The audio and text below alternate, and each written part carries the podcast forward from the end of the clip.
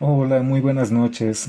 Yo me, llamo Iván Tercero, soy parte del Open Lab C y gracias por estar presentes acá en este conversatorio. Que es el segundo que estamos organizando. El primero lo hemos organizado el año pasado, aproximadamente por el 12 de octubre, y bajo la pregunta si era posible descolonizar el código, hablar acerca de experiencias que cuestionen la lógica, las lógicas computacionales, las formas de construcción de la tecnología y cómo esas pueden ser expresadas, criticadas a través del arte. El año pasado tuvimos cuatro intervenciones eh, muy interesantes eh, que dieron bastante que hablar. Y pues este año queremos continuar con esa serie de conversaciones, nutrir un poco más de experiencias, de reflexiones acerca de estas posibilidades de construir una nueva computación, de pensar en otros paradigmas para la constitución de la informática y también de la tecnología. Entonces, esta, en esta sesión que estamos inaugurando en septiembre y que obviamente tendremos a más personas y más, más, más sesiones en el transcurso del año, pues vamos a continuar con la pregunta sobre si es posible descolonizar el código, es posible entender la tecnología desde otro tipo de perspectivas y pues ahora vamos a tener una conversación con dos expertos. En primer lugar, como disculpar a todos por tener este espacio tan masculino, fue como un, este, una, un problema y nada, eso nos, tampoco esperamos que se vuelva a repetir. Eh, pero bueno, tenemos, salvando eso, tenemos a dos grandes amigos y personas que están trabajando, que, están, que han trabajado mucho tiempo acerca de experiencias para entender una práctica artística a partir de las críticas de la tecnología. Y tenemos eh, en esta sesión, que durará una hora, a Michael Hurtado Enríquez, es un artista, es un amigo que lo llevo conociendo desde hace unos, unos buenos años. Lo conocí en, Lima, eh, en un espacio, en un laboratorio, y con mucho interés acerca de la relación con el arte y la tecnología. Y bueno, él es matemático y mucha gente lo conoce como tal. Durante esos últimos años ha estado dando bastantes conferencias sobre su trabajo artístico. Y, y bueno, también tenemos a Renzo Filinich. Él es eh, peruano, vive en Chile y también lo conocí hace un, hace un par de años en otra de estas experiencias, encontrando gente que está trabajando en, temas de arte y tecnología. Él está, está, haciendo un doctorado en estudios interdisciplinarios sobre pensamiento y cultura y sociedad en la Universidad de Valparaíso y Renzo también es una persona muy curiosa en este tipo de, de, temáticas. Vamos preparando este panel desde hace unos un mes y medio aproximadamente con ambos. Hemos tenido algunas conversaciones, hemos llegado a bastantes acuerdos y sobre todo muchas preguntas y nada, esperamos que también les pueda parecer interesante este tipo de discusiones. Vamos a comenzar ahora con, con Michael. Eh, Michael al inicio de las conversaciones que él comentaba de que quería continuar con la pregunta del año pasado sobre la posibilidad de descolonizar el código y más bien quisiéramos comenzar con él como este abrebocas y este contexto y luego pasaríamos con Renzo que nos va a interiorizar un poco más dentro de esa práctica de crítica tecnológica. Bueno, Michael, más bien ahora te dejo a ti completamente con todo el escenario y cuéntanos por favor acerca de ti y lo que querías lo que quieres presentarnos. Muchas gracias Iván. Eh, ante todo, eh, buenas tardes, buenas noches a quienes estén conectando. Eh, es para mí un honor poder compartirles algunos de mis pensamientos, digamos, en borrador, que además, ¿no? Que además se han venido construyendo a lo largo, digamos, de mi interacción con el mundo andino. Tengo la suerte de de ser parte de una familia, digamos, cuyas raíces eh, se encuentran en el altiplano andino. Así que eh, mi, ponencia de hoy se titula El terreno en disputa. Eh, más que centrarme en respuestas, lo que voy a hacer es plantear algunas ideas relativas a la computación decolonial. Sin embargo, pienso que es necesario mostrar tácticas en la misma línea que el artículo eh, Post-Colonial Computing de Kavita Philip, Lili Irani y Paul Dorish, eh, o lo que yo considero como rutas de escape. a las formas hegemónicas que la digitalización plantea, con el fin de poder reescribir o reimaginar el guion. En primer lugar, quiero precisar lo siguiente. Eh, las teorías decoloniales no están ancladas en la discusión de la modernidad. No debemos confundir la decolonialidad con la poscolonialidad. Para Miñolo, la poscolonialidad nació entrampada con la posmodernidad. La decolonialidad, en cambio, es una actitud, es una búsqueda por subvertir el orden desde un lugar otro. Esto es importante para entender que estas rutas de escape no necesariamente están vinculadas a prácticas situadas en una etapa anterior al colonialismo en Latinoamérica. Hago esta aclaración porque vi que en el conversatorio que se realizó el año pasado, algunos invitados y espectadores realizaron comentarios que más bien orillaban la conversación hacia el desarrollo de un sistema de cómputo basado en una lógica precolombina. Bien. Eh, cuando uno revisa la literatura, eh, rápidamente va a encontrar eh, algunos ejemplos bueno, algunos artículos que hablan de dos casos que a mí me parecen importantes. Uno de ellos tiene que ver con el ejército zapatista eh, para la liberación nacional. Eh, hay un artículo eh, bien interesante de Dorín Ríos que se titula, bueno, el ejército zapatista para la liberación nacional en el ciberespacio. Y en este artículo ella comenta lo siguiente. La forma en que el ejército zapatista entendió el Internet fue como un arma que podría potencialmente movilizar grandes masas alrededor del mundo. Sabían que esto eventualmente se convertiría en una amenaza para el gobierno, bajo la lógica de que serían capaces de dominar un fenómeno que hasta ese momento parecía posible solo para aquellos en el poder. Esta ideología fue la que nos llevó, la que los llevó a sumergirse completamente en el mundo virtual de la ciberizquierda. Para 1997 ya habían creado una presencia virtual importante, así como una estructura que proporcionó a sus miembros acceso a contenido de Internet y que a la vez les dio una voz dentro de debates en línea, considerando el hecho de que muy pocas ciudades en Chiapas tenían acceso a Internet y que la mayor parte de los pueblos zapatistas se encuentran dentro de la selva. Tuvieron que desarrollar una estrategia que les permitiera formar parte de foros virtuales. Esta estrategia se dividía de la siguiente manera. Un miembro con acceso a Internet se dedicaba a buscar activamente blogs y sitios web con ideologías similares a las del movimiento. Seleccionaba e imprimía los debates que eran pertinentes eh, discutir. Más adelante, él o ella copiaría esos mensajes impresos y los enviaría a los pueblos zapatistas. El ejército zapatista compartía estas impresiones con sus miembros y a veces incluso las traduciría a sus lenguas nativas con la finalidad de que todos sus miembros tuvieran acceso a esta información. Alternativamente, para aquellos que no sabían leer, se creaban subgrupos dedicados a la lectura de estas prácticas virtuales. Posteriormente, organizaban juntas donde concentraban sus opiniones y conclusiones al respecto de los temas discutidos. Una vez que se llegaba a un consenso general, un miembro se encargaría de describir y editar las conclusiones con la finalidad de crear un mensaje condensado. Otro miembro estaba a cargo de entregar personalmente las conclusiones escritas a la persona con acceso a Internet. Este último publicaría las respuestas en los blogs pertinentes. Después de un par de meses de interacción dentro de la web, los zapatistas empezaron a ser notados no solo por sus opiniones políticas, sino también por la importancia que le dan al lenguaje y a los gestos poéticos como actos de resistencia. Es bien interesante notar, por ejemplo, cómo eh, estos proyectos eh, son desarrollados a partir de algunas eh, voces que, se encuentran fuera, digamos, ¿no? fuera de México. Con esto me estoy refiriendo, por ejemplo, a Ricardo Domínguez, eh, que no solamente, digamos, que planteó este proyecto, sino muchos otros, donde también la, la, poesía ¿no?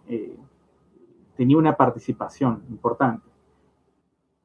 Otro de los casos, digamos, que se referencia siempre, bueno, que, está referenciado, perdón, en el artículo de eh, Anita Chang, es este, ¿no? Es Escuela Puno.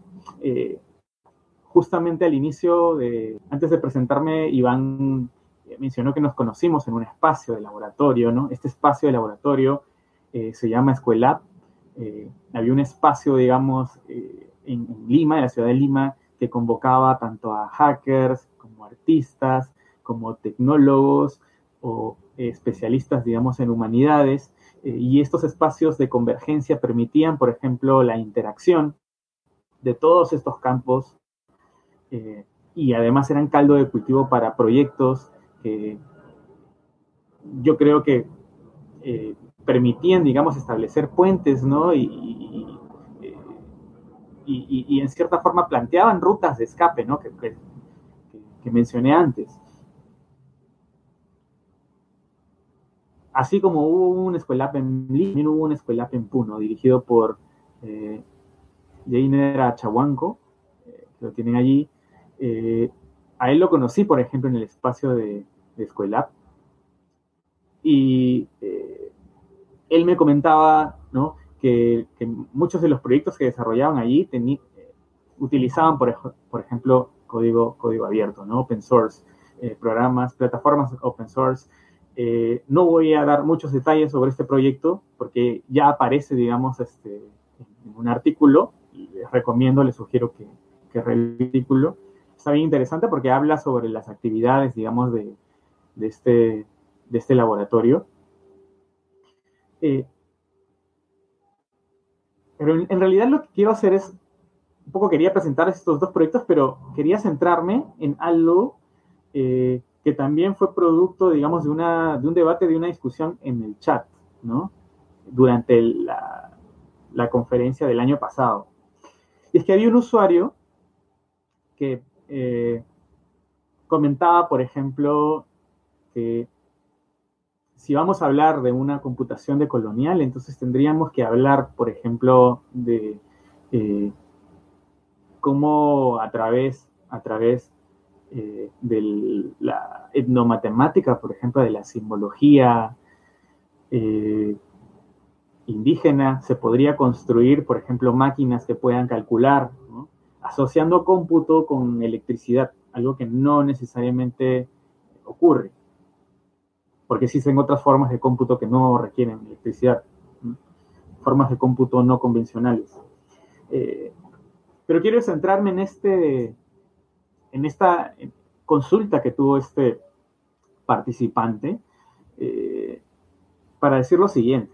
Hay un artículo que me gusta mucho de Bifo Berardi, donde él eh, prácticamente nos dice que el código pues está inscrito en todo, no está inscrito en, en nuestros celulares, está inscrito en nuestra computadora, está inscrito en nuestra lavadora, en nuestros artefactos electrodomésticos, eh, todo aquello que hacemos, operaciones bancarias, vuelos, etcétera, ¿no? Utiliza código de por medio. Es más, en estos momentos nos estamos comunicando a través de una plataforma creada usando código.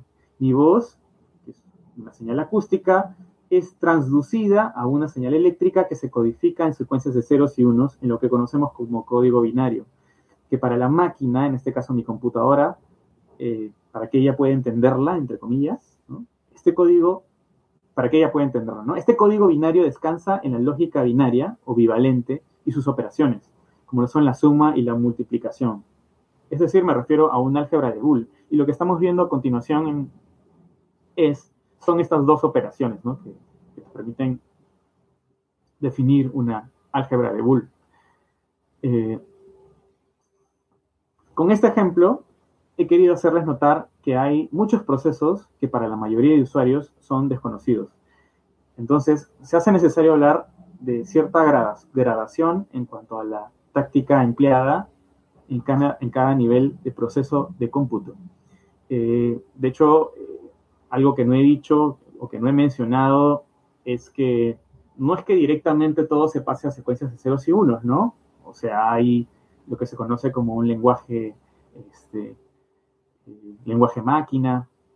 Ah, en realidad son muchas capas y, para entender mejor la, mi propuesta, ¿no? Lo que yo, a lo que me refiero es el poder, por ejemplo, atacar, ¿no? En cierta manera cada una de estas capas.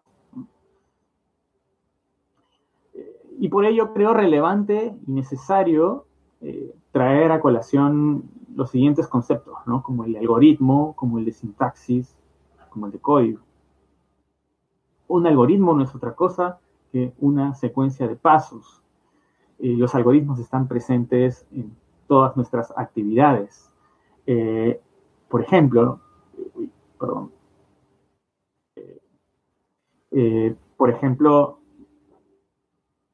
nosotros usamos algoritmos para cocinar, usamos algoritmos para eh, cepillarnos los dientes, usamos algoritmos para armar un escritorio, eh, usamos algoritmos para plantar una semilla. Estamos usando algoritmos todo el tiempo, ¿no? Pero estos algoritmos tienen un medio de representación. Este medio de representación puede ser el lenguaje natural, o sea, puedo decir, por ejemplo, eh, picar papas en cuadraditos, usando el lenguaje natural. Eh, otro medio de representación puede ser el lenguaje de programación, donde ya necesitamos, por ejemplo, símbolos eh, y además una lógica detrás, una lógica estructural. Eh, puede ser un diagrama de flujo o puede ser un pseudocódigo. en los cuatro casos, por ejemplo, tenemos una sintaxis, ¿no? Salvo que en el pseudocódigo, por ejemplo, tenemos también otras formas de sintaxis, ¿no? Para poder representar un algoritmo. ¿Y qué es la sintaxis? No es otra cosa que esta serie de reglas, ¿no? Que nos permite a nosotros escribir, poder escribir nuestro, nuestro código. Cuando digo código, obviamente me refiero al código fuente, ¿no? El código fuente. El código es una palabra que proviene de la palabra codex, Entonces, eh, en, la, en, la exposición pasada, del año pasado, por ejemplo, algunas ponencias reflexionaban en torno al acto de codificar, ¿no? Eso era bien, bien interesante. Eh, ok, entonces, eh, lo que yo planteo es entender que detrás, digamos, de todos estos, de todo este proceso, hay varias capas. Entonces, quizás en una capa superficial, quizás, eh, sin desmerecer el trabajo, ¿no? Eh, se puede encontrar, por ejemplo, el, trabajar sobre la sintaxis, ¿no? Sobre la interfaz. Y este es un proyecto eh, de traducción, por ejemplo. Este es un lenguaje de programación visual que se llama Scratch. Y hace poco, bueno, fue este año, tradujeron su interfaz al quechua. ¿no? Lo que están viendo es un algoritmo eh, que utiliza eh, bloques, ¿no? que permite componer, por ejemplo, un, programa, ¿no? Eh, estos bloques encajan, ¿no? Como fichas o, piezas de rompecabezas, como ven aquí, pero digamos que las funciones están escritas en quechua. Entonces, podríamos hablar de un primer nivel Eh, donde simplemente estamos, eh, estamos tratando de, de, colonizar, ¿no? El cómputo, de colonizar todo este sistema, pero simplemente fijándonos en la traducción. Por eso dije, este podría ser un primer nivel, un nivel muy básico, quizás, eh, pero que además, que, yo creo que sí permite, por ejemplo, el poder abrir ¿no? Eh, mayores espacios. Eh, sin embargo, esto solamente nos limita a, poder eh, lograr este objetivo con la población que tiene acceso, por ejemplo, a medios digitales, ¿no? que tiene acceso a la computadora, que tiene acceso a la electricidad. Ok. Otra de estas capas, que también es a nivel de sintaxis, ¿no? Eh, tiene que ver con el uso, por ejemplo, del lenguaje natural eh, dentro de las instrucciones. Eh, esto es otro ejemplo que se presentó el año pasado. Esto es un lenguaje que se llama latino, es un lenguaje de programación que utiliza, por ejemplo, el español, ¿no? Eh, como parte de, su sintaxis. En lugar de function escribimos función. Y hay un análogo a este eh, en quechua. Eh, hay una tesis bien interesante que ustedes pueden encontrar que plantea, digamos, un lenguaje de programación también que utiliza como sintaxis el quechua, pero que está escrito, digamos, la base de esto está escrito en, en C++. Lo pueden encontrar también en Internet. Descendiendo, digamos, un poco más, ¿no? En estas capas, podemos trabajar también, no solamente con, sobre la sintaxis, sino también sobre estas lógicas, ¿no? De las, en las cuales se basa o descansa toda esta tecnología digital. Eh, y aquí quiero presentar un par de ejemplos de el estudioso Humberto Roncoroni, que es científico de la computación y también artista. Eh, él utiliza, por ejemplo, el Kipu, utiliza la interpretación de Raimundo Di Sangro para plantear, digamos, toda una gramática, eh, porque eh, el Kipu es lenguaje, ¿no? Eh, el programa, digamos, esta, esta plataforma para poder escribir, ¿no? Codificar, mejor dicho, codificar un mensaje. También es un proyecto bien, bien interesante, porque Humberto, eh, Humberto ha trabajado en estos temas. Eh, también se encuentra, por ejemplo, otro de sus proyectos es la Yupana, ¿no? donde él eh, programa la Yupana. La Yupana es una máquina de Turing, no solamente una calculadora.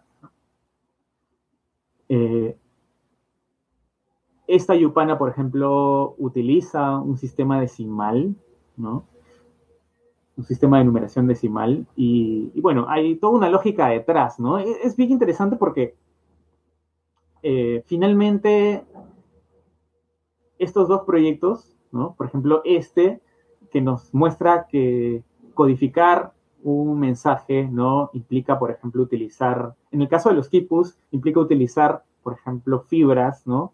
Eh, de distintos materiales, eh, de distintos orígenes, colores, eh, formas, ¿no? Distintos tipos de nudos. Todas esas variables te permiten codificar, por ejemplo, un mensaje.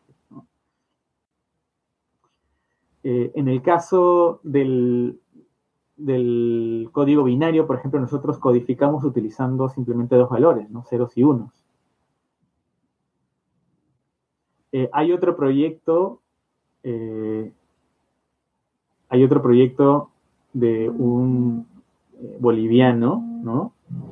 Que en este momento no recuerdo el nombre del proyecto, eh, pero él utiliza, no utiliza, por ejemplo, una lógica bivalente, sino trivalente.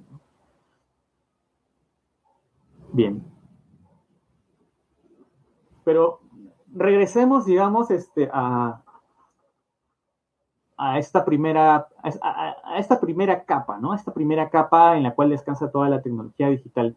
O sea, eh, como matemático, a mí siempre me ha interesado ver, ¿no? ¿Cuál es la matemática detrás de cada uno de los procesos? Y, por ejemplo, hace un momento estuve hablando sobre los algoritmos, ¿no? Eh, hay un libro eh, donde tuve la, eh, tuve la posibilidad de participar, que es este de aquí, se titula eh, Gráfica Wahoo, Geometría del Universo, de Josefa Nolte, lo pueden ver. Y en este libro, ella, eh, ella muestra, por ejemplo, este algoritmo, ¿no? Acá, acá ella coloca flujo del proceso para levantar una pieza de cerámica Wahoo. El libro trata de eh, mostrar por ejemplo, cómo es este proceso de elaboración de las cerámicas aguajún, eh, habla sobre los distintos tipos, pero además se fija en los patrones que aparecen en, en, estos, en estas cerámicas. Que son patrones que luego yo estudio a partir de las matemáticas. Eh, descubro, por ejemplo, que eh, podía categorizar eh, estos patrones en dos tipos, una categoría inicial, no uno, una categoría 1, donde podemos contar, por ejemplo, las puntas que tienen estos polígonos estrellados, el número de puntas, y pues comienzo a encontrar que algunos de estos polígonos estrellados tienen 3, 5, 8, 13, 21 puntas, pero también tienen 7, 9, 11, los demás números que ven allí. ¿no? Eh, ¿Por qué empleé estas dos categorías? En la categoría 1 vamos a encontrar eh, números que hacen referencia a valores numéricos que se encuentran en la naturaleza. Eh, para ser más exacto, más explícito, estos números son parte, por ejemplo, de la secuencia de Fibonacci. Y como ustedes saben, la secuencia de Fibonacci está presente, digamos, en la naturaleza. Entonces, este era un primer indicio que a mí me llevaba a pensar de que esta geometría que ellos plasmaban, digamos, en estas, en estas cerámicas, eh, tenía, ¿no? Tenía como fuente de inspiración, digamos, la naturaleza. Michael, tienes unos tres minutitos.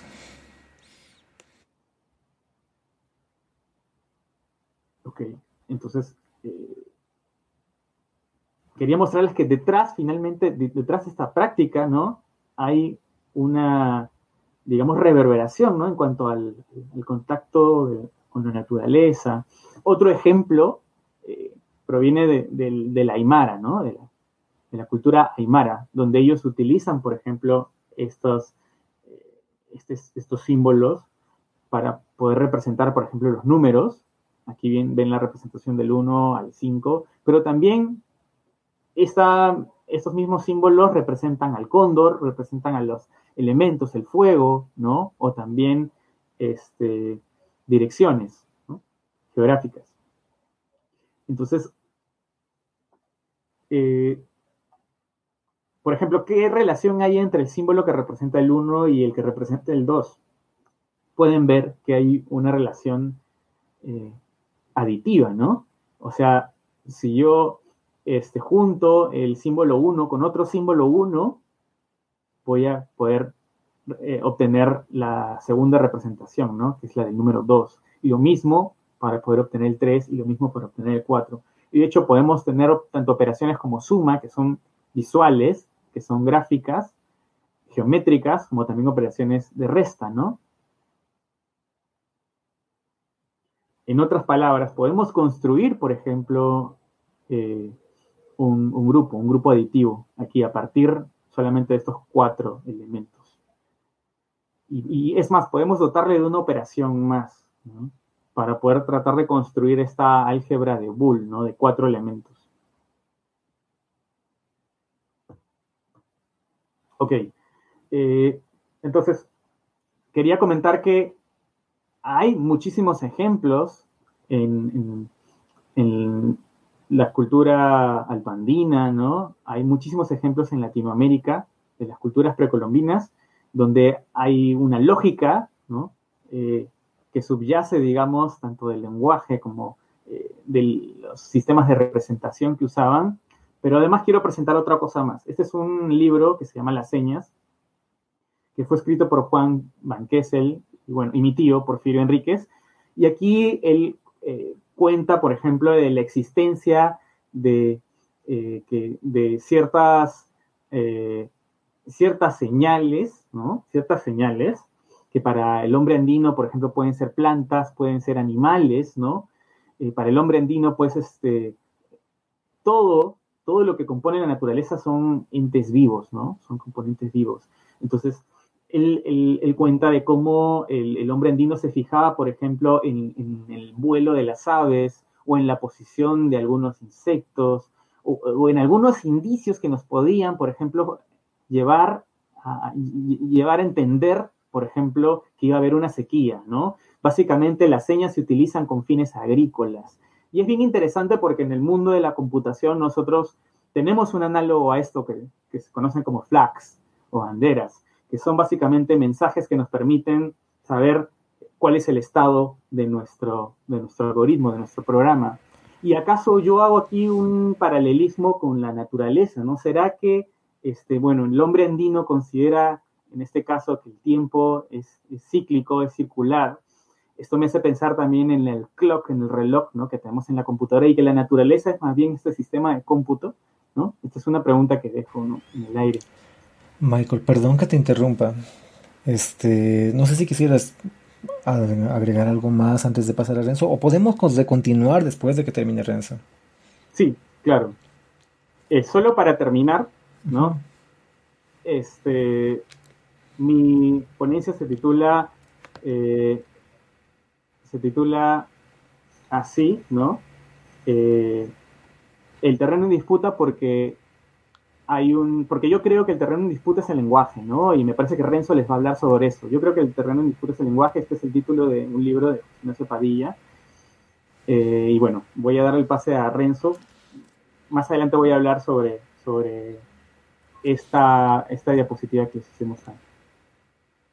Gracias. muchísimas gracias. Eh, vamos con Renzo. ¿Qué tal Renzo? Hola, ¿cómo estás? Estás con el micrófono apagado. Sí, perdón. Ahora sí. Ok, ya. dale, perfecto, perdón. Y nada, por favor, comienza. agradecerte en primer lugar, Iván. Bueno, yo ya dejé, solo veo ahora el, slide. Pero bueno, aprovecho de agradecerles por, por compartir estas reflexiones que creo que igual son necesarias e importantes, sobre todo hoy en día, en la cual estamos sumidos a a un hecho informacional mayor del que se manejaba a principios del siglo XX. Bueno, ya igual de alguna manera Michel también eh, lo explicitó al inicio de su presentación. Y, y, bueno, y más que nada creo que también es necesario también poder abordarlo de nuestro territorio, eh, pues justamente el cómo de alguna manera también esta la noción de localización o localidad en sí misma está también hoy en día eh, en un término muy, muy relativo. Voy a, voy a enfocar un poco en eso también, a qué, refiero con, cuando menciono esto de la localidad o la localización. Bueno, en primer lugar, yo, yo, me hago una pregunta que es la que me hice y que te hice a ti también cuando, cuando iniciamos las conversaciones para desarrollar esta presentación, es, ¿podríamos y de qué forma podríamos llamar una computación decolonial hoy en día? O, aquí arameos de colonización. Creo que igual eh, es muy importante, creo relevante partir un poco en, mencionar qué es en sí computación, ¿no? Eh, ¿Qué implica computar? ¿O qué implica también la noción de intuición? ¿Y de qué forma también estas están relacionadas? Sobre todo hoy en día, como dije al inicio, ¿no? ¿Qué se computa o qué se intuye? ¿O es lo mismo de alguna forma, ¿no? Eh, Así que bueno, eh, supongo que bueno, también eh, de alguna manera uh, adhiero un poco a lo que algunas cosas que dijo Michelle respecto también a, esta noción entre el Kipu realmente es un computador como tal, teniendo en cuenta lo que es la noción de computación como tal, ¿no? Eh, podríamos decir que Kipu es un computador. hoy en día se toma mucho también aquello como un computador también, no se dice, ah, Kipu fue el computador incaico. en ese sentido, ¿El equipo informa solamente o se llega a hacer más cosas más que solo informar, no? Está en sí muchos más, eh, está adherido a más eh, órdenes de magnitud que el solo hecho de informar algo, ¿no? De informar, de generar una información.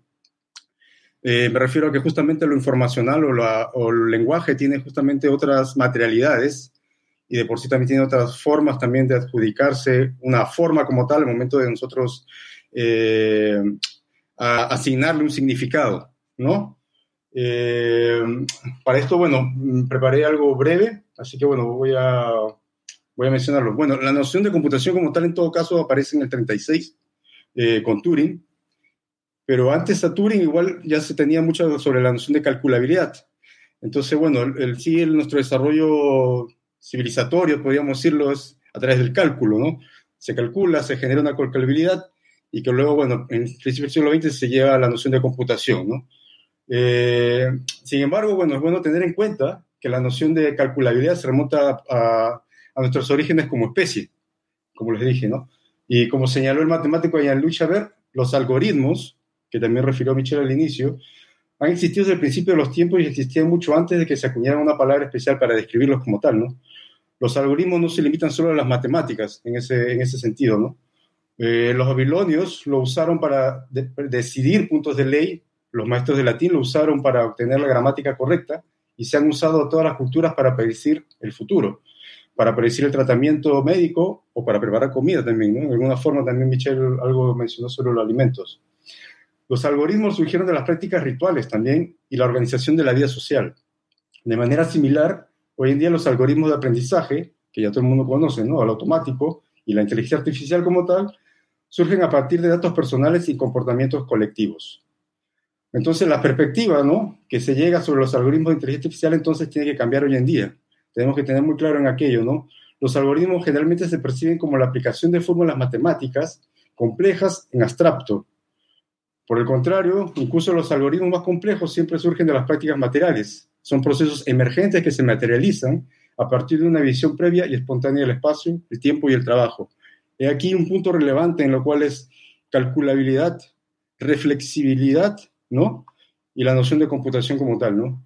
Para tomarlo desde un punto de vista también de colonial, como es lo que, lo que se alude hoy a esta, esta charla, ¿no?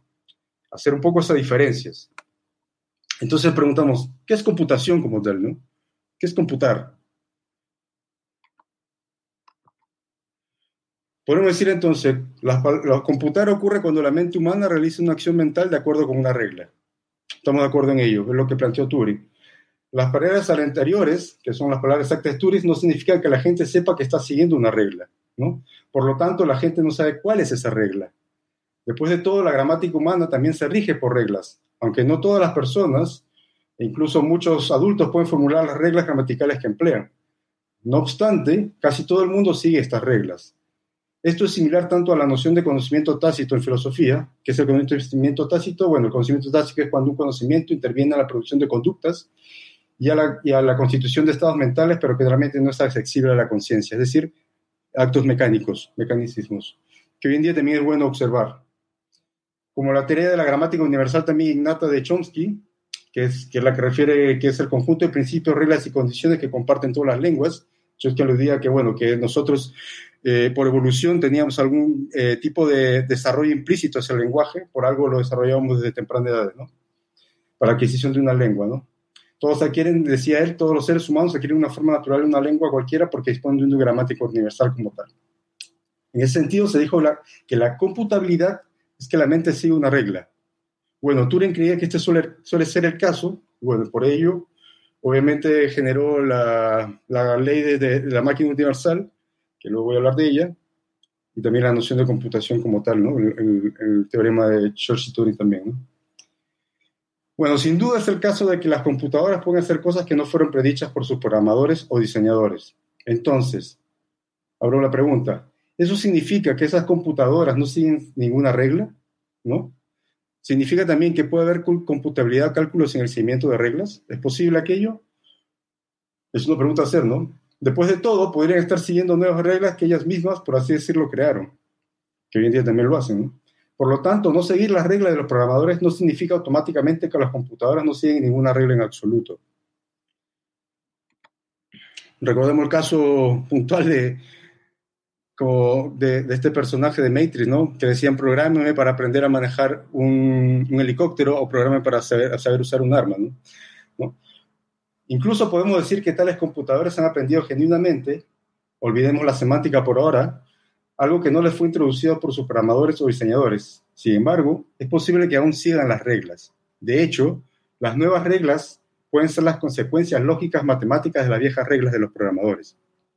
Entonces ahí surge otra pregunta, ¿no? Más específicamente, cuando las máquinas o computadoras modifican su propio comportamiento, ¿es un ejemplo de no seguir una regla como tal? ¿Qué significa entonces? ¿Qué implica no seguir una regla? Los humanos hoy en día, por ejemplo, podemos seguir reglas, ¿no? Si no lo hacemos, obviamente nos tildan de un punto de vista anárquico, podemos decirlo, ¿no? No ni una ley ni una regla como tal, ¿no? Un orden establecido. Entonces sigue aquí otra pregunta. ¿Cómo todo esto sobre los computadores que siguen reglas se conecta directamente con el cerebro y la mente de los seres humanos? Alan Turing pensó que el cerebro humano es una máquina o al menos pensó que muchas, quizá todas las funciones del cerebro son las de una máquina. No obstante, también creía que el cerebro es tan complejo que puede darnos la impresión de no seguir una regla. Obviamente también lo hace. Ahora, parece claro que es la complejidad del cerebro lo que genera solo una apariencia del cerebro que no sigue una regla. Entonces, eso básicamente significa que, aunque el cerebro parece no seguir una regla, es posible que aún lo esté haciendo. Es solo que el cerebro es tan complejo que él, por así decirlo, propietario del cerebro, no podría conocer todas las reglas que sigue el cerebro. Asimismo, la complejidad del cerebro también puede generar la creencia de que es una máquina indeterminista. Sin embargo, si el cerebro fuera verdaderamente indeterminista, luego, bueno, tal vez Michelle pueda referirte, yo indeterminismo quiere decir que obviamente siguen distintas reglas y va variando de acuerdo a este seguimiento de reglas también, en, una, en la noción de computación como tal. También se podría cuestionar su condición de una máquina genuina. Douglas Hofstadter, que es un filósofo que es muy reconocido por un libro que escribió que se llama Gödel, Escher y Bach, un eterno y grácil bucle, por ejemplo, parece haber creído al menos en un momento de su carrera que si una máquina va más allá de las reglas, entonces por definición no puede ser realmente una máquina. Es muy importante y relevante también a tomar en cuenta. Surgen entonces otras dos preguntas más, ¿no? ¿Significa eso que si la computadora ha aprendido algo o ha creado sus propias reglas, está mostrando demostrando lo que a menudo se llama inteligencia genuina? Bueno, a mí me gustaría leer un fragmento de un texto que salió hace un par de años y que fue traducido este año también, que se llama El Nooscopio, que es de Matteo Paschinelli y Bladan Joller. Ellos nos dicen, el propósito del nooscopio es secularizar la inteligencia artificial, llevarla del estatus de máquina inteligente al de instrumento de conocimiento. En lugar de evocar leyendas de cognición alienígena, es más razonable considerar el aprendizaje maquínico como un instrumento de magnificación del conocimiento. Hay que tomar relevancia sobre este tema de magnificar el conocimiento también, que ayuda a percibir características, patrones y correlaciones a través de vastos espacios de datos inaccesibles al alcance, al alcance humano. Bueno, ese es otro punto relevante también tener justamente en esta condición de evolución entre las máquinas y lo humano, ¿no? En la historia de la ciencia y la tecnología, esto no es nuevo. Ya ha sido realizado por instrumentos ópticos durante las historias de la astronomía y la medicina. En la tradición de la ciencia, el aprendizaje maquínico es solo un nuoscopio o un instrumento para ver y navegar en el espacio del conocimiento, ¿no? Del griego escopein, examinar, mirar, y nos, de conocimiento. Entonces, y aquí también otro punto relevante a observar, ¿no? Sobre el tema de, de, la colonización o decolonización, ¿no? Es en qué manera nosotros generamos conocimiento, lo hemos generado también a través del tiempo y lo estamos haciendo hoy en día, mediante también la tecnología, mediante también la inteligencia artificial, mediante también los algoritmos. Esta relacionalidad de la que habla Pasquinelli y Yoller, ¿no? Esta relacionalidad que significa aumentar, aumentar de alguna manera, entre comillas, nuestro conocimiento, ¿no? Eh, que tiene que ver también mucho con lo que menciona Daniel Dennett sobre el top-down, ¿no? el diseño del top-down, en que justamente se diseña sin pensar realmente en los alcances que va a tener aquel diseño, ¿no? Entonces aquí surge otra pregunta también que es relevante, ¿no? ¿Acaso no sigue la regla del programador una inteligencia realmente genuina o es algo más? ¿Y qué es exactamente aquello, no? Y me voy a un punto de quiebre aquí, ¿no? Hablando del operativo, que obviamente queda velado por lo simbólico, ¿qué es la intuición? ¿Y qué significaría la intuición también hoy en día? ¿No? Depende de cómo se use la palabra y en qué contexto se use. En el caso de Alan Turing o los matemáticos, dicen que usamos nuestra intención cuando vemos la verdad de una sentencia de Gödel formalmente improbable. Eso es porque las sentencias de Gödel no se pueden probar. No obstante, son verdaderas y se consideran verdaderas. Bueno, eso también podría ser una discusión posterior ahí con, con Michel, que es matemático, y podría también un poco profundizar en este, en este punto. Me gustaría tomar también aquí una cita del filósofo chino Yu Hui, aludiendo justamente a este punto que es de lo intuitivo. ¿no? Él dice, eh, durante una cena reciente con dos científicos muy respetables, un neurocientífico y un virólogo, inició una discusión sobre la intuición cuando nos topamos con el tema de la teoría de la emoción de Antonio Damasio. ¿Qué es la intuición? me preguntó el virólogo. Respondí, la totalidad de la percepción aún no completamente categorizada mientras está plagando de significados más allá de la normalización del entendimiento. El neurocientífico entró y dijo, te refieres a lo irracional. Desde la perspectiva de este neurocientífico, la intuición, que ocupa la posición más alta para filósofos como Benedetto Croce o Henri Bergson, se considera una facultad racional irracional del espíritu, y tiene que ser corregida por la razón. Y ver un poco lo que es el tema de la computabilidad, lo racional, la operatividad. En este caso, ya se asume una definición de racionalidad incluso antes de que pudiera comenzar la conversación, nos dice Julio. Sin embargo, abre la pregunta, ¿sobre qué base podríamos decir que la intuición es irracional y sobre qué base podemos defender que no es irracional? Podría ser más cierto que el término, el término racional, aunque se use ampliamente, aún no ha alcanzado su claridad, porque uno tiende a ignorar fácilmente la tensión entre la categorización del concepto y la dinámica del concepto mismo. Una, diferencia fundamental para la filosofía idealista, como la de Schilling y Hegel. Bajo este punto podemos decir que lo mismo ocurre cuando hablamos de las cosmologías indígenas, de algún modo, ¿no?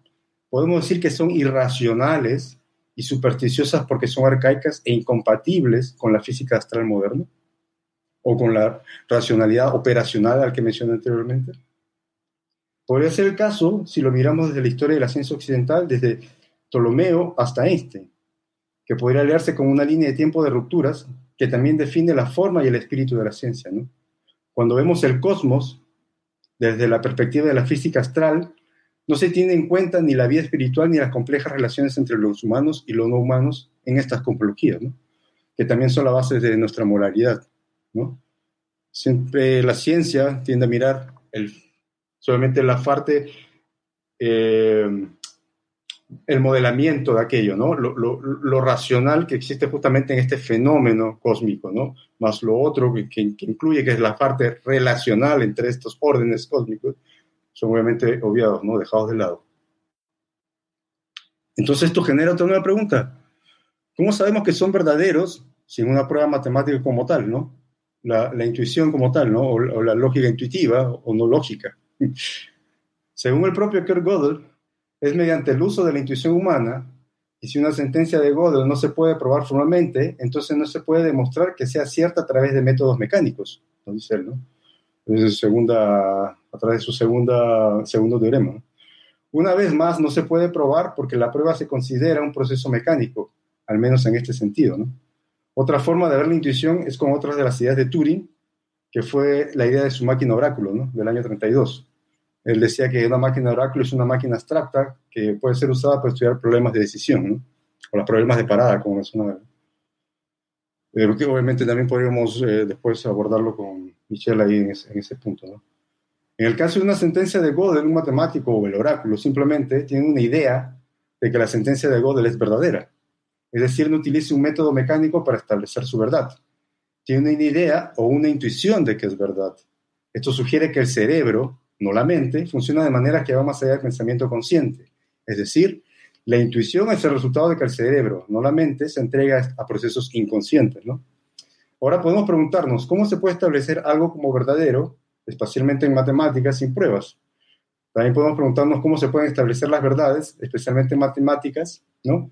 Solo sobre la base endeble de la intuición de un matemático, o incluso de la de cientos de matemáticos, o simplemente de tener una idea como tal, ¿no? Entonces podríamos decir que es porque la ciencia es un juego de lenguaje, pero también hay otros lenguajes. Cada juego de lenguaje se define desde un punto de vista y por un conjunto de reglas, que en el término determina qué es racional y qué es irracional para él. Me gustaría señalar aquí la palabra perspectiva, que es muy importante y relevante, o punto de vista, y su relación con la racionalidad. La forma en que se usa el término racional está muy limitada a un punto de vista específico y a un juego de lenguaje en particular como tal, ¿no? Y por lo tanto todavía no es lo suficientemente, suficientemente racional. La racionalidad debe entenderse aquí no como una forma de pensamiento lógico, sino como la capacidad de racionalizar, incluso de aquello que está excluido por el pensamiento lógico, ¿no? Por ejemplo, lo no fundamentado, visto desde otras perspectivas, es decir, definir otro juego de lenguaje como tal, ¿no? Esto sirve como inicio de la búsqueda de otro comienzo del pensamiento. ¿Por qué no tal vez más intuitivo? Podría ser. Es también pensar un poco respecto a la diferencia entre reflexividad y recursividad. ¿Qué diferencia hay entre reflexión y recursión? es un punto muy relevante también hoy en día respecto al uso de la inteligencia artificial y todos los aparatos que están hoy día en uso para esta extensión de lo humano. ¿no? Ok. Entonces, para este caso, al cual me estoy refiriendo, no es relevante tanto la distinción entre información, conexionismo o neurociencia computacional como lo que tienen en común. que es la explicación de la cognición también en términos de redes neuronales y su aparente contraste con las teorías clásicas. ¿no? Por lo tanto, para los propósitos de esta presentación, se ayuda que la información, la cognición o la neurociencia computacional pueden considerarse juntos. En concreto, podemos referirnos a los debates sobre el papel que el procesamiento de la información, la computación y las redes neuronales deberían desempeñar en una teoría de la cognición hoy en día. Para ello es relevante indicar que en los últimos años, algunos, digamos, pocos científicos han intentado sortear los debates fundamentales al abogar por un pluralismo de perspectivas. según este tipo de pluralismo, es una cuestión de perspectivas si el cerebro computa, procesa información, es un sistema clásico o un sistema conexionista. Diferentes perspectivas que surgen sirven para diferentes propósitos y diferentes propósitos también son legítimos dentro de la ciencia, ¿no? Por lo tanto, todos los lados de los debates fundacionales se pueden retener si están debidamente también calificados como tal, ¿no? Sin embargo, estos pluralistas están respondiendo a algo verdaderamente, digamos, medianamente importante, ¿no? Los debates fundacionales no son meramente empíricos, podemos decirlo. No pueden resolverse únicamente mediante la recopilación de datos y porque dependen de cómo interpretamos los conceptos relevantes.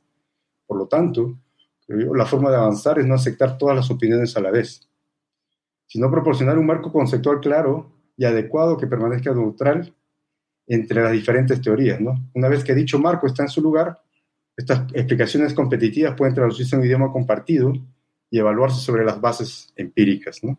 de las cuales menciono. En ese sentido, me gustaría tomar un texto que es del, del año 47, que se llama Máquina-Organismo, de George Canguilhem, eh, donde justamente hace una observación y un análisis entre la diferencia entre la máquina y el organismo en aquel tiempo. ¿no? Él dice, no hay una oposición entre el mecanismo y finalidad, no dice él. La noción de finalidad es constitutiva de la noción de mecanismo y la diferencia de las explicaciones mecánicas no se da entre mecanismos teleológicos y no teleológicos, sino entre mecanismos cuya finalidad es patente en las máquinas y mecanismos con finalidad latente, que es la orgánica. Y ahí surge una pregunta, ¿hay la misma finalidad en la máquina que en el organismo? La máquina como artefacto o como instrumento, ¿no? Sobre todo hoy en día, tomando que la máquina también surge como un organismo más, ¿no?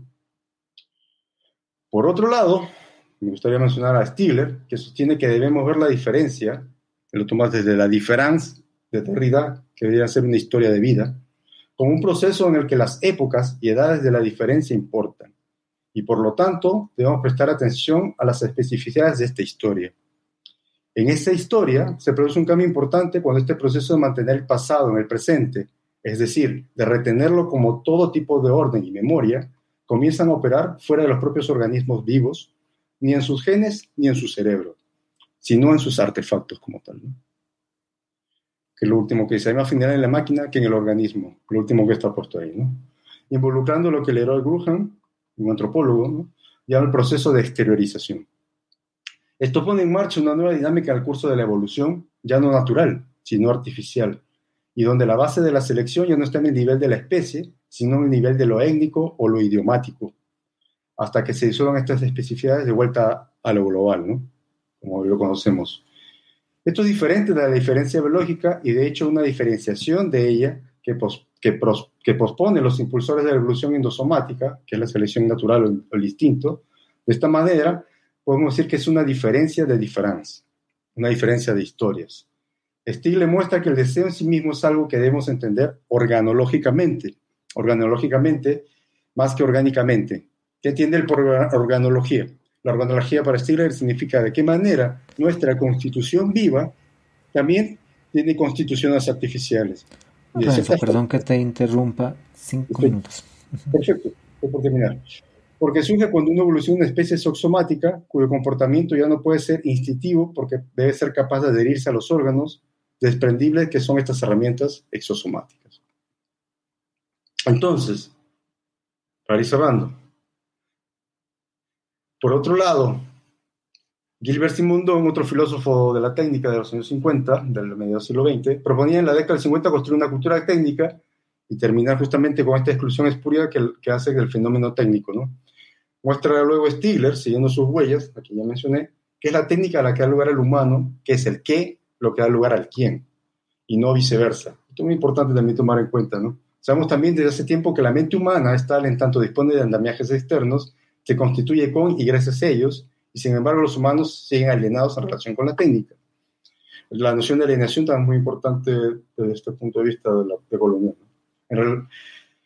la inédita aceleración producida con las informaciones digitales está transformando drásticamente nuestras capacidades cognitivas, extendiéndose, pero también volviendo obsoletas otras habilidades. Para Stigler, esta obsolescencia o falta de atención atrapa al individuo en un presente precario e intemporal, sincrónico, agravado por rutinas repetitivas, similares a pulsiones. La atención, dice él, es sostener objetos y sostener es sinónimo de deseo. Quiero tomar relevancia este sostener justamente tomando el equipo como ejemplo, el sostén tomar, tocar, palpar. En este contexto, Stigler sí converge con pensadores psicoanalíticos como Winnicott, especialmente cuando sostiene que la atención y el cuidado deben cultivarse como una forma relacional entre generaciones, evocando la diada adulto-niño, imaginación. Teniendo presente, para cerrar y asumiendo el rol de atención en esta sintomatología hoy en día, farmacológica como tal, en la que estamos sumidos, resulta menester observar y analizar que el concepto de cognición que es relativo a la computación, como mencioné al inicio, debe integrarse junto al concepto de una organología general, para evitarse justamente conceptualmente la oposición entre naturaleza y técnica. Y esta es la razón por la cual hago mención en, este, en esta presentación de esta simbiosis cognitiva natural con una artificial, y que también la hace estilo de la organología, eh, organología general, que está justamente escrita en este concepto. ¿no? En la historia humana no hay desarrollo temporal lineal de la naturaleza a la técnica, de la naturaleza a la cognición y de la cognición a la cultura, que es lo tecnológico. Eso. Muchas gracias nuevamente por la invitación. Muchas gracias a ti y bueno, eh, nos hemos pasado ya una hora hablando. Eh, ha sido un tema bastante complejo, de hecho, las intervenciones de ambos han sido bastante ricas en complejidad para intentar dar una explicación de, por dónde se quiere ir. Eh, y, es muy interesante, sobre todo dentro de un mundo tan pragmático. No, mi pregunta, si ustedes más bien es, ¿ustedes consideran de que es importante tener este tipo de reflexiones, vale la pena, sobre todo si constantemente nos estamos encontrando en que vamos a programar y programamos, pensemos de que estamos hablando para un montón de informáticos, vale la pena tener que hacerse este tipo de preguntas.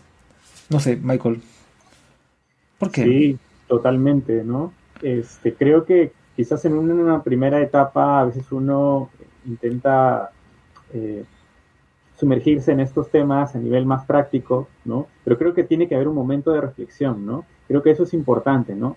O sea, tanto para aquel cuyo vínculo con la tecnología, ¿no? Con la computación es más práctico, como digo, como, este, como para los teóricos que más bien intentan abordar este, eh, este fenómeno, creo que es importante también lo otro, ¿no? Que ellos también de alguna forma tengan cierto acercamiento hacia la práctica. Eh, pero sí, considero que es necesario, ¿no? Porque además, en mi caso bien particular, yo tuve, por ejemplo, un acercamiento más práctico inicialmente, pero luego me di cuenta de que muchos conceptos que provienen eh, de mi área de, estudio, digamos, comienzan a conectarse, ¿no? Y, comienzan a interrelacionarse, por ejemplo, con otros campos como la sociología, como, por ejemplo, este, la literatura.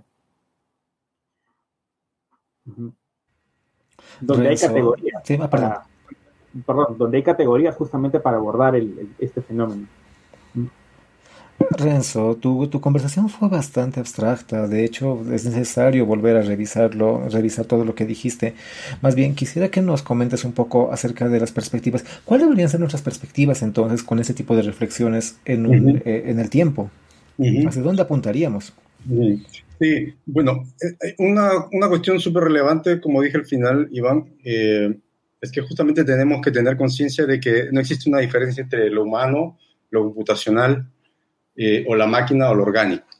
Simplemente es, es, una cuestión que está intrínsecamente unida, está relacionada como tal. Eh, eh, evolutivamente hemos, ha sido así, es la evolución y hoy en día justamente se está haciendo mucho más palpable aquello justamente se ven en las subjetividades que hoy en día también estamos eh, adheriendo de acuerdo a, lo computacional, ¿no? Sobre todo eh, viviendo la pandemia, que hemos estado todo el tiempo con la computadora, que hemos estado todo el tiempo metidos en, con el aparato, trabajando, estudiando, etcétera, etcétera.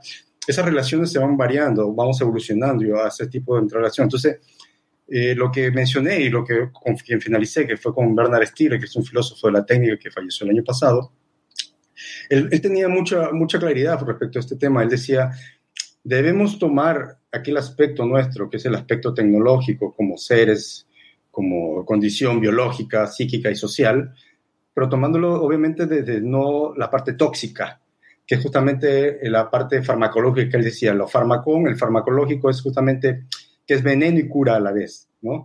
Esto es una cuestión que aumenta, como dije, hay un aumento desde mi capacidad, sí, la computadora es un aliado perfecto porque genera eh, operatividades mucho mayores, que es obviamente lo que Turing quería también.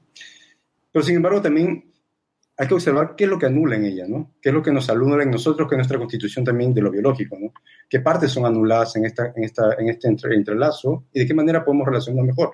Obviamente, esta es una, apuesta mucho más política, una apuesta mucho más eh, de instituciones y que, que sería bueno que se tome mucho más en cuenta, que se están haciendo en algunos países. Por ejemplo, aquí en Chile se está tomando en cuenta dentro de la Constitución también este tema de los neuroderechos, o desde qué forma la inteligencia artificial también va, va, va a generar también estos cambios dentro de, la, de, de, los derechos de, los ciudadanos con respecto también a los datos que se entregan. Eh, pero simplemente es entender que la computación es solo datos, ¿no? Los datos es una parte, pero hay una constitución también que es orgánica dentro de todo esto, ¿no? Hay una, una forma de relación que, que Yuthui también la, la llama eh, una recursividad y contingencia, ¿no? Es justamente la toma de la contingencia de lo biológico frente a lo recursivo en la máquina, ¿no? Y ese es un punto muy relevante a, a poder también eh, interiorizarnos en quién somos realmente, ¿no? Y, y, dónde queda lo intuitivo en esta relación con la máquina, ¿no? Que tal vez lo intuitivo es un, un punto de fuga ¿no? hacia, hacia decolonización, ¿no? que, que Steele la llamaba la imaginación, la parte de imaginación que aún no está desarrollada con la maquínica, porque tal vez estamos delegando mucho de esa imaginación a lo artificial, de alguna forma, ¿no? o se está tomando desde, desde, una forma mucho más de delegaciones que de relaciones. Lo relacional es, es necesario en ese sentido, la relación mutua. Ya para terminar, eh, Michael, ¿no sé Ah, cuando estábamos hablando, en algún caso, con ambos, entró el tema del Kipu, ¿no? Y toda la polémica que se generó acerca de esto. No sé si nos quisieras comentar un poco acerca de ello. ¿Sobre la polémica te refieres a exactamente a qué? Acerca de los quipus, cómo entender los quipus dentro de todo este, este conjunto, de, de cómo entenderlo como sistema computacional. ¿Es posible? Ah, bueno, claro, este, lo que comentaba Renzo, yo estoy totalmente de acuerdo, ¿no?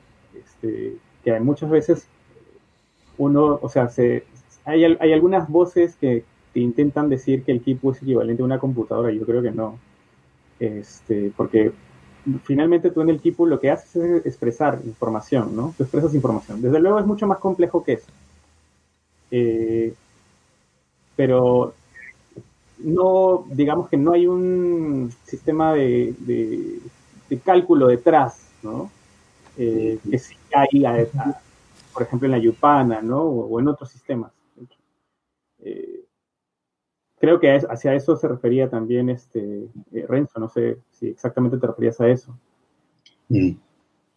Sí, sí, de alguna manera, justamente por eso puse el ejemplo de, de, la, de Turing, del seguimiento de reglas, ¿no? Seguir unas reglas, seguir operaciones, que no estoy seguro que justamente el equipo tenga justamente esa funcionalidad de seguir una operación o seguir una regla. Yo creo que al, ser no, no no bidimensional, sino en, en, tener un peso, en tener una, una textura, tener justamente mucho más eh, en tramas, eh, formas de relacionarse con el objeto, entrega más que seguimiento de pasos, seguimientos de, de operaciones, ¿no? que, que, que, la, que, la, noción de computabilidad de Turing, ¿no? la noción básica. Entonces, en ese sentido me refería por eso, como que ponía en cuestión aquello, ¿no? que ese meme era como el, el Kipu o la inteligencia artificial. Eh, Hoy en día se piensa que sí, que es más bacán porque es justamente de acá, pero no sabemos todavía, es, es una especulación. Y, y, de allí creo que la, la, dificultad de poder decodificarlos, ¿no? Justamente por todas esas variables que están presentes, esas, esas relaciones. Eh, y pensaba que, que, hablar del Kipu, eh, lamentablemente a veces este, las, las, conversaciones, digamos, terminan siempre en, en, referirse al Kipu, pero es bien interesante cómo en, en, Latinoamérica tenemos otras formas, por ejemplo, de, de, representación, ¿no?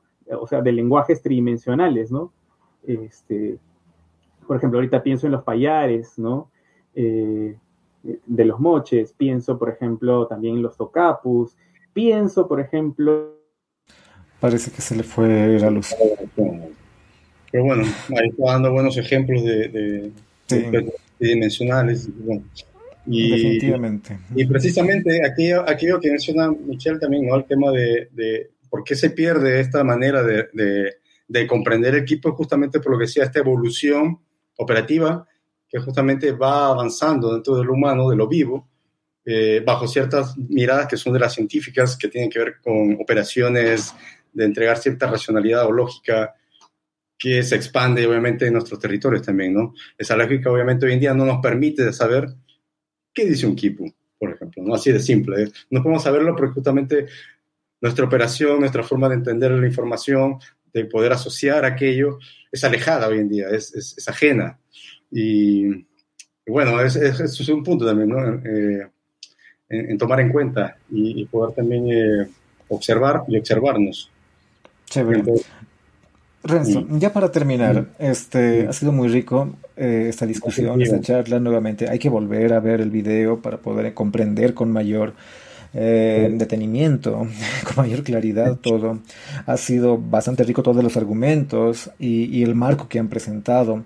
Em, coméntanos un poquito sobre cómo podemos conocer más de tu trabajo, este, dónde podemos oh. seguirte. Mucha gente seguramente está preguntándose eso. Sí, bueno, gracias. Eh, yo actualmente, como mencionaste, estoy eh, casi ya a mitad de camino del doctorado y, justamente mi, mi, proyecto de investigación y en el cual sigo ahí todo el tiempo metido es precisamente cómo relacionar la máquina o estas operaciones eh, de mejor forma con, con, lo biológico, con la naturaleza.